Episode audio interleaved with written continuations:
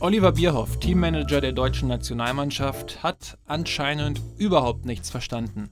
Während der Pressekonferenz vor dem Freundschaftsspiel gegen Tschechien hat er eine Brandrede gehalten und mehr Respekt und Wertschätzung für die Nationalmannschaft gefordert. Die Jungs machen das wirklich mit Leidenschaft. Die gehen dahin, die kommen hier gerne hin, die sind stolz. Es geht hier nicht um Mitleid, wenn ich hier von Stimmung spreche, da merke ich einfach, dass diese Wolke über dieser Mannschaft so ein bisschen ist und sie kämpft und sie macht und sie richtig arbeitet. Und das finde ich einfach, das tut mir so ein bisschen weh, dass wir das nicht mehr honorieren und ein bisschen mehr unterstützen.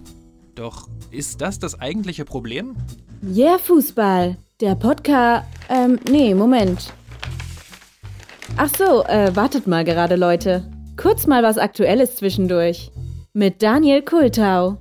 Die deutsche Nationalmannschaft ist inzwischen das ungeliebte Kind des deutschen Fußballs. Schon vor dem Coronavirus sind immer weniger Zuschauer zu den Spielen ins Stadion gekommen. Es haben sich ganz aktuell sogar mehr Leute die Trödelsendung Bares für Rares angeschaut, als sich die erste Halbzeit des Spiels der deutschen Nationalmannschaft gegen Tschechien zu geben.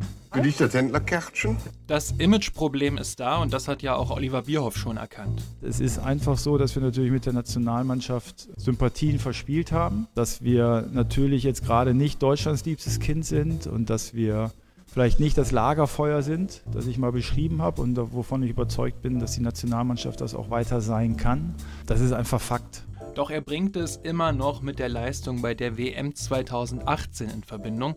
Dabei hat das Problem schon früher begonnen. Und seine Aussage? Kalle Rummeniger hat gesagt, äh, das ist immer noch Deutschlands, die deutsche Fußballnationalmannschaft ist immer noch Deutschlands wichtigste Fußballmannschaft. Und ich finde, das gilt für uns alle. Stimmt für mich momentan auch einfach nicht. Erstmal zu den jungen Spielern. Die Leistungen waren zuletzt jetzt nicht so geil, klar. Aber es ist ja auch ein Team mit unerfahrenen Spielern. Viele debütieren jetzt erst oder sind gerade dabei, sich die ersten Sporen zu verdienen. Ich meine, wann spielt Deutschland denn ganz aktuell mal zwei Spiele in Folge mit derselben Mannschaft? Da kann überhaupt nichts eingespielt sein.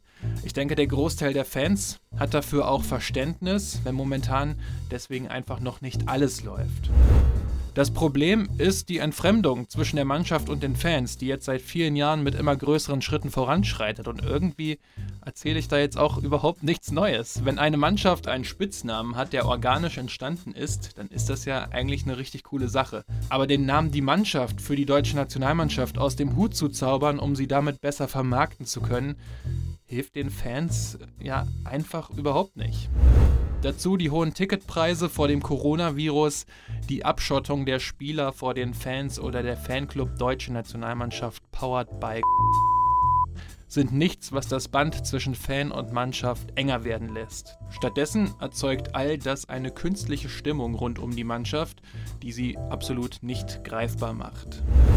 Dazu kommen immer wieder Skandale. Die Reaktion des DFB auf die Beleidigungen gegen Mesut Özil und Ilkay Gündogan vor der WM 2018. Die Steuerrazzia beim DFB im Oktober.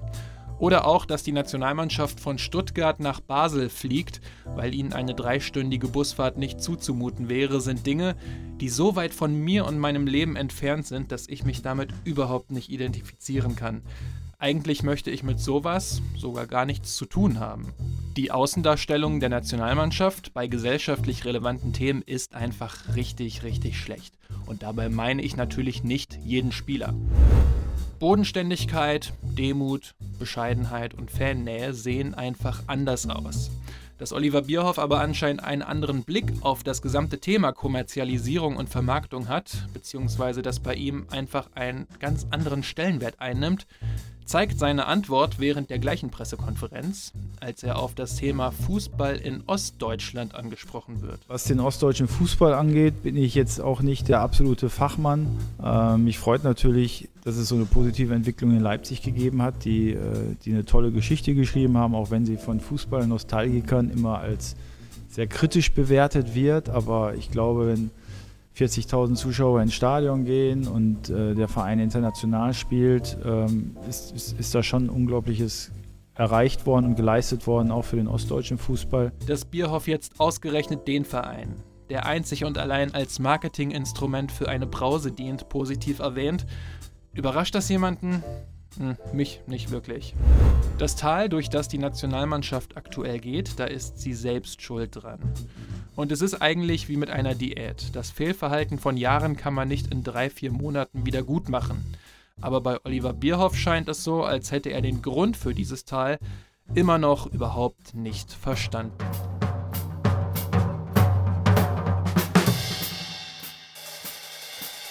So, das war die erste Ausgabe von Yeah Fußball aktuell zum Thema deutsche Nationalmannschaft beziehungsweise ja, rund um die Aussagen von Oliver Bierhoff. Ich selbst habe das Interesse an der Mannschaft momentan ähm, komplett verloren. Finde aber so in den letzten Wochen, dass einige neue Spieler richtig gute Ansätze haben. Bin zum Beispiel ein großer ähm, Florian Neuhaus-Fan und fand, dass er gegen Tschechien wirklich gute Szenen hatte. Bin auch einfach gespannt, wie es unter anderem mit ihm weitergeht. Aber das Band ist irgendwie ja, zerschnitten zwischen uns beiden.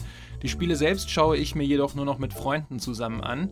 Das aber auch nur noch wegen der Geselligkeit und das Spiel ist dann eher zweitrangig. Und ich denke, ohne einen Kurswechsel bzw. Einsicht beim DFB wird es einfach irre schwierig, das Ruder in den nächsten Jahren rumzureißen ähm, und sich wieder greifbarer zu präsentieren. Dabei rede ich gar nicht davon, dass Deutschland in der Weltrangliste klettert oder mal große Erfolge feiert, sondern einfach sich mal wieder so den Fans zu öffnen und sich da, wie gesagt, ein bisschen greifbarer zu präsentieren.